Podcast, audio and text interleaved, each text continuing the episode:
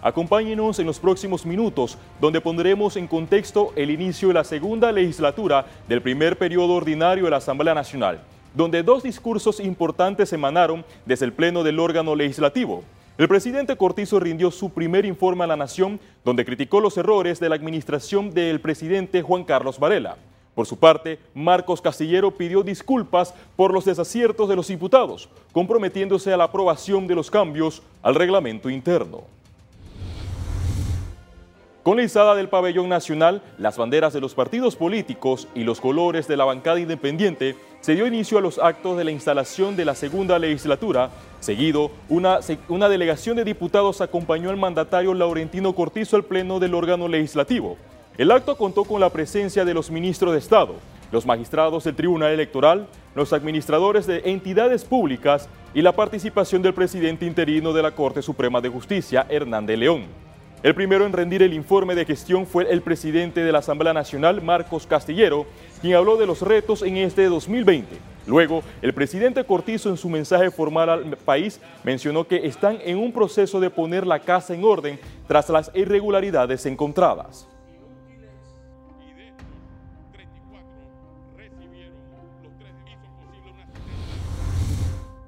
Marcos Castillero, presidente de la Asamblea, indicó que en este semestre pasado 294 anteproyectos de ley fueron presentados y de estos 34 son leyes de la República. Además, se comprometió a seguir con el diálogo con la ciudadanía a puertas abiertas y a cumplir con la tarea pendiente de los cambios al reglamento interno. Esperemos que con las nuevas designaciones de magistrados principales y suplentes, procurador de la Nación y suplente, podamos recuperar ese sentimiento de seguridad que nos da la certeza de tener instituciones democráticas y funcionarios comprometidos que respeten la ley. Debo reconocer las deficiencias y errores cometidos.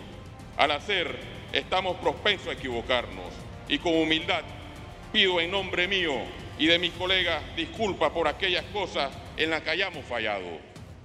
Es importante señalar que la Asamblea Nacional se constituye de 71 honorables diputados, hombres y mujeres que representamos la majestad de nuestros circuitos electorales, con diferentes clases ideológicas y corrientes políticas, responsable individualmente de nuestras opiniones, ideas y acciones, pero con un objetivo colectivo muy claro de legislar para fortalecer la democracia de nuestro país. Las cifras demuestran que esa realidad cambió pues hoy el 84% de estos anteproyectos tienen su origen en el órgano legislativo y eso se debe a la renovada voluntad de diputados que se han comprometido con la tarea de modernizar y hacer más eficiente el trabajo legislativo tan cuestionado en el pasado. En el semestre transcurrido, la dedicación y motivación de nuestros colegas y de la sociedad hicieron posible la presentación y sustentación en el Pleno de 294 anteproyectos y de estos 34 recibieron los tres debates necesarios para convertirse en leyes de la República. Como un desastre calificó Laurentino Cortizo la administración del expresidente Juan Carlos Varela, revelando un desgaste en la institucionalidad y un ejecutivo que irrespetó la separación de poderes. Hemos encontrado retos de todos lados lo que nuestro gobierno recibió se lo voy a resumir en una sola palabra, un desastre. Desde el punto de vista institucional, encontramos un grave deterioro, un ejecutivo que irrespetó el equilibrio de poderes, una democracia distorsionada por mecanismos antidemocráticos, la corrupción a niveles nunca vistos. Déjeme decirle algo. Nadie dijo que iba a ser fácil. Y aún con el panorama que le acabo de informar, me siento optimista. Este es un gran país. Vamos por el camino correcto. Tenemos un buen equipo, alineado, que sabe lo que tiene que hacer. Me comprometí y cumplí en presentar a la Asamblea Nacional un documento base de reformas constitucionales. Sin embargo, surgieron y escuché preocupaciones de diversos sectores de la sociedad.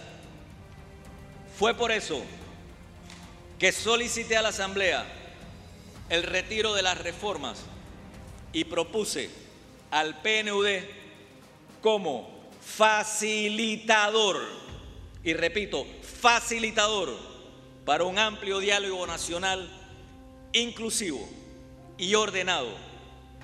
Y como panameños, fortalecer a través de reformas constitucionales los tres órganos del Estado, el Ejecutivo, Legislativo y Judicial.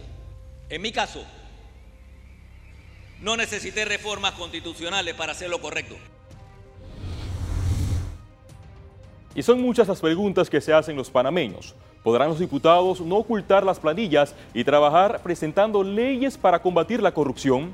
¿Logrará el presidente Laurentino Cortizo levantar la institucionalidad del país con separación de poderes?